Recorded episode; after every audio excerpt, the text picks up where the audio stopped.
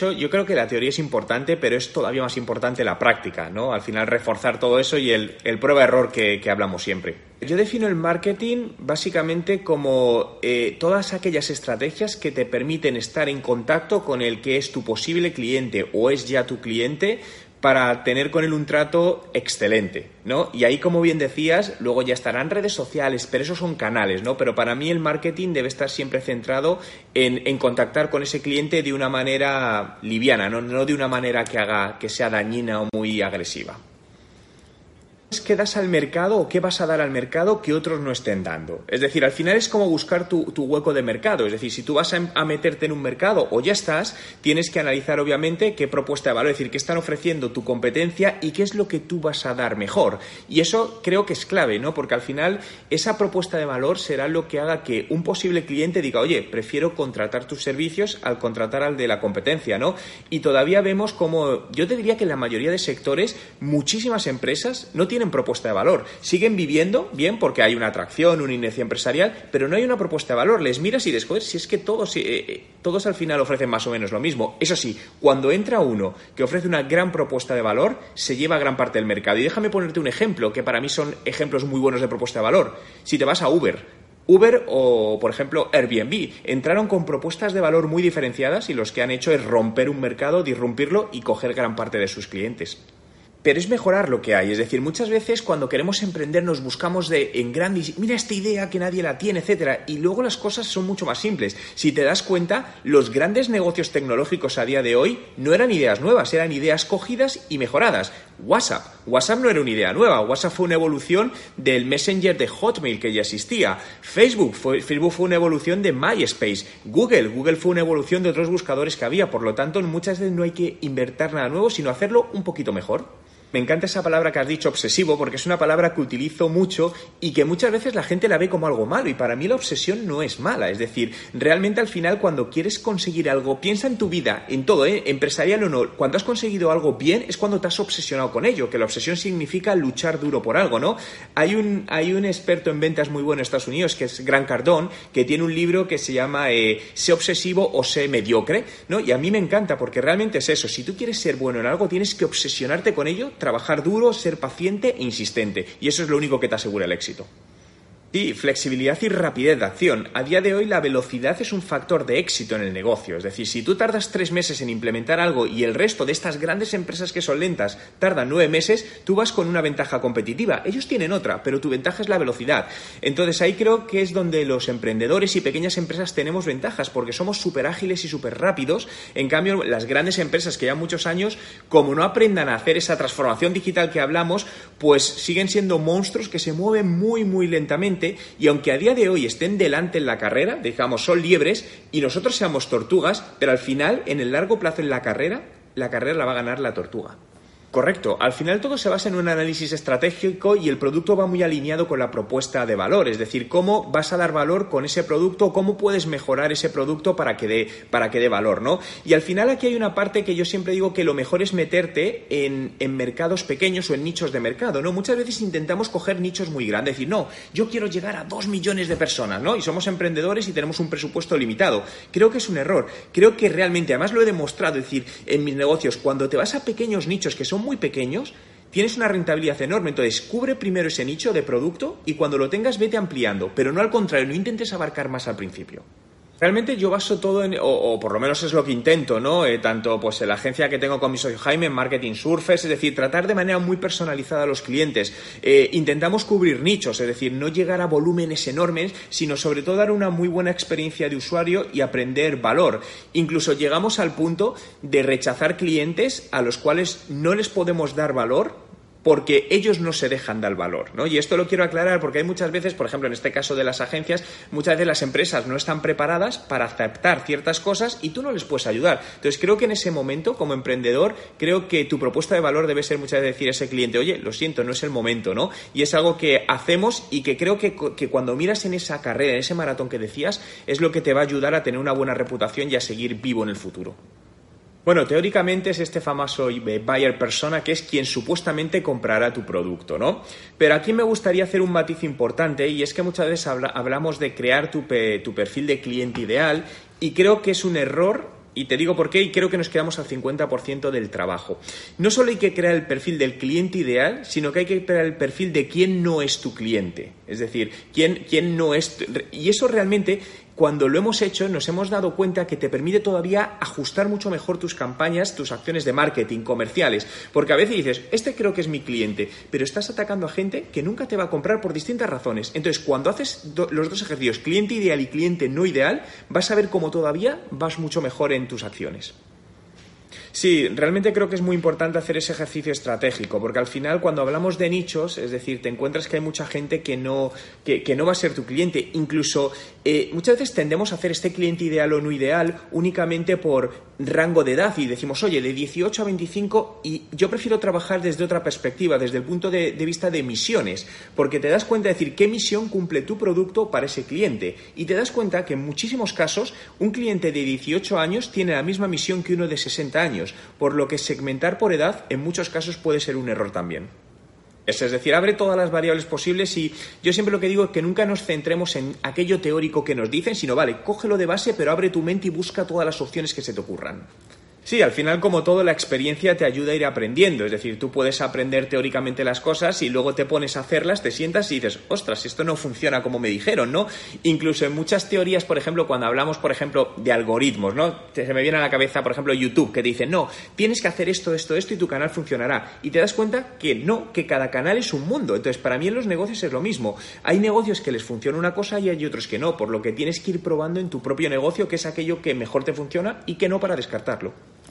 Vale, la misión Fíjate, este concepto lo aprendí, es que eh, del mundo anglosajón, eh, que al final ellos dicen como jobs to be done. Entonces, realmente no sé bien cómo traducirlo al, español, pero es como ¿qué, qué trabajo realiza tu producto o tu empresa. Es decir, imaginaos que digo, oye, yo vendo teléfonos celulares, el objetivo de un celular es establecer comunicaciones, su misión es establecer comunicaciones, la gente lo tiene para comunicarse con otras personas. Entonces, básicamente es definir qué quiere conseguir esa persona con tu producto. En algunos casos, imagínate, si eres una agencia de marketing, la misión de mucha gente será hacer que su empresa esté bien posicionada en Internet. Entonces, la misión es eso, el trabajo que, busca la gente que haga tu producto.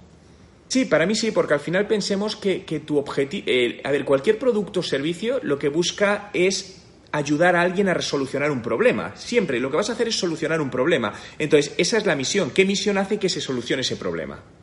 Para mí es lo mismo. Aunque sé que para el 99,9% de las empresas no lo es, para mí es lo mismo y lo llevo haciendo durante 15 años. Es decir, para mí los competidores son aliados. Y muchas veces cuando planteo esto, en clientes me dicen, estás loco, yo con mi competencia no hablo. Para mí es el mayor error. Y he demostrado que cuando te alías con ellos, en el largo plazo ganas mucho más, ¿no? Lo que se llama competencia, que es la suma de competencia y colaboración.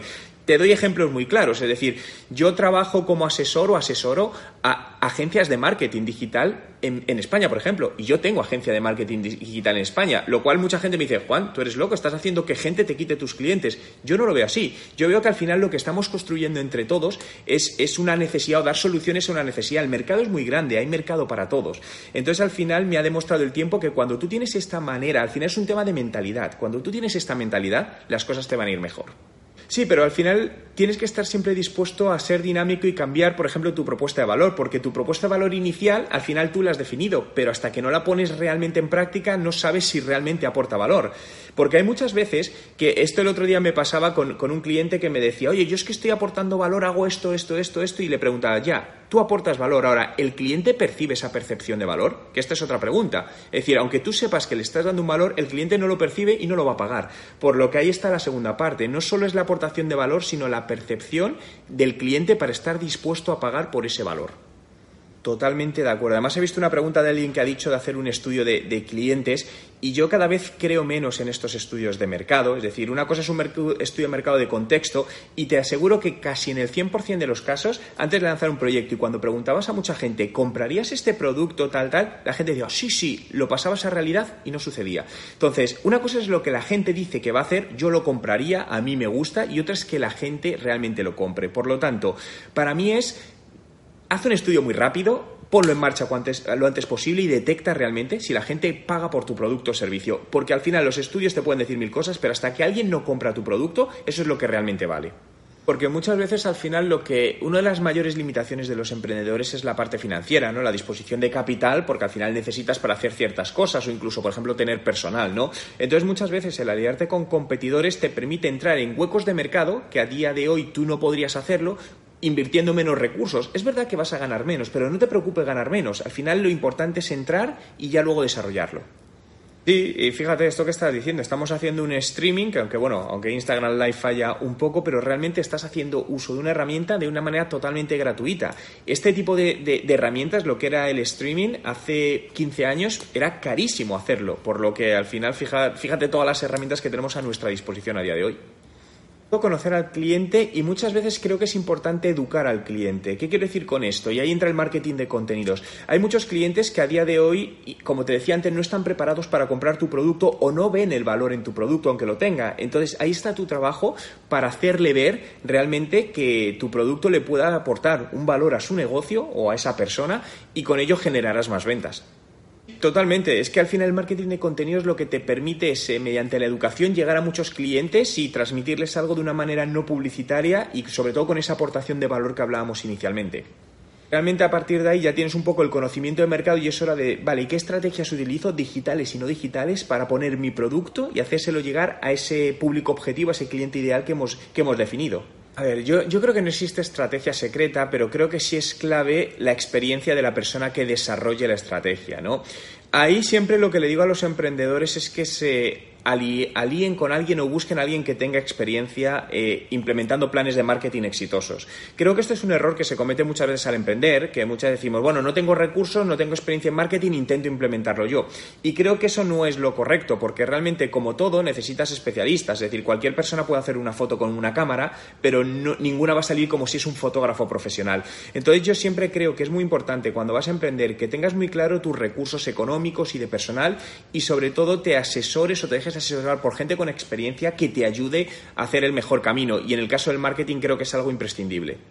Sí, al final tú lo que estás haciendo es un equipo. Fíjate, pongamos el ejemplo de un equipo de fútbol. Es decir, tú en un equipo de fútbol puedes coger a gente buena que sabe jugar al fútbol y gente que no sabe jugar al fútbol. Los pones a jugar un equipo que nunca jugado al fútbol y otro que ha jugado y no hace falta que diga quién va a ganar. Esto es exactamente lo mismo. Lo que pasa es que cuando lo llevamos al marketing, el marketing digital tiene la percepción de que es sencillo hacerlo, de que cualquiera puede empezar a hacer anuncios en Facebook, en Instagram y realmente es cuidado porque es una percepción. La realidad es que no es tan sencillo puede restar mucho, incluso te puede arruinar el proyecto, porque fíjate, cuando lanzas un proyecto al mercado, vamos a, poner un proyecto desde cero, es decir, no, es que al principio no tengo recursos, y algo que me encuentro mucho en emprendedores, cuando, cuando ya empieza a vender y tenga dinero, invierto. Digo, no, esto es al contrario, hay que invertir más al principio sobre todo. Entonces, si tú pones un producto en el mercado y no haces bien la campaña, ¿qué va a suceder? Que el producto no va a tener tracción y va a caer, entonces has perdido tu oportunidad de lanzamiento, solo tienes una oportunidad de causar una primera buena impresión, y eso es marketing. Si ahí lo haces mal, probablemente ese producto nunca ya te va a funcionar. Sí, es que lo primero es estrategia. Es decir, eh, de hecho, si me dices el orden, un poco los cinco puntos que hemos visto, yo los englobaría dentro de, un plan de negocio. Y para mí es el primer punto. Es decir, ni community ni nada. Haz un plan de negocio. Y ese plan de negocio te dirá lo primero, si tu idea es viable hoy y si tienes recursos financieros para hacerlo. Te pongo un ejemplo de hace muy poquito, una persona que quería abrir un negocio relacionado con temas de seguros de salud y seguros de coches en Estados Unidos, pero tenía un presupuesto publicitario muy pequeño, por, por debajo de 300 dólares al mes. Y quería entrar y le dije, olvídate, olvídate porque es un mercado que es tan costoso que para tener una mínima oportunidad necesitas bastante más dinero al mes, por lo que ese business plan lo que te dirá es que si debes seguir adelante o a lo mejor es mejor parar ese proyecto y empezar con otro y retomarlo más adelante.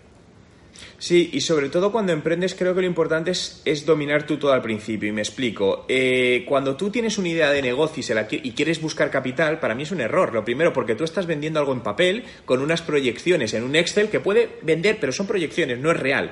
Y si tú ahí buscas financiación, lo primero que va a pasar es que tú no tienes ninguna capacidad ni fuerza de negociación, porque no, no tienes nada que demostrar. Entonces, mi propuesta es que siempre emprendas negocios que puedas hacerlos por ti mismo sin necesidad de que ningún inversor te deje dinero valídalo y cuando valides datos que dices, ostra, esto funciona, ya vete a por, por inversores y les puedes decir, oye, es que esto funciona, te lo estoy demostrando y ya tú tienes capacidad de negociación.